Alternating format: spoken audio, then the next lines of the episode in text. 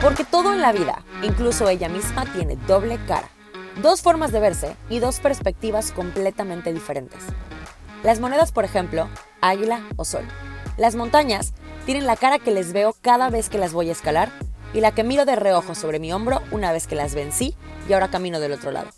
El miedo, el miedo puede ser tan paralizante como el cemento o un motor que me mueva todos los días.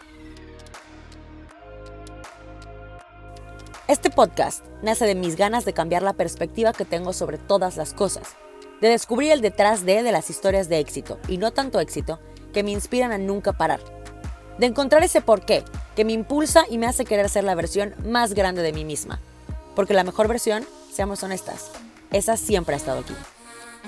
Mi nombre es Ana, con doble N, y en este espacio venimos a romper paradigmas, a volvernos personas imparables que entienden que la vida es una aventura llena de oportunidades para aprender y crecer, y no un camino lleno de baches y obstáculos.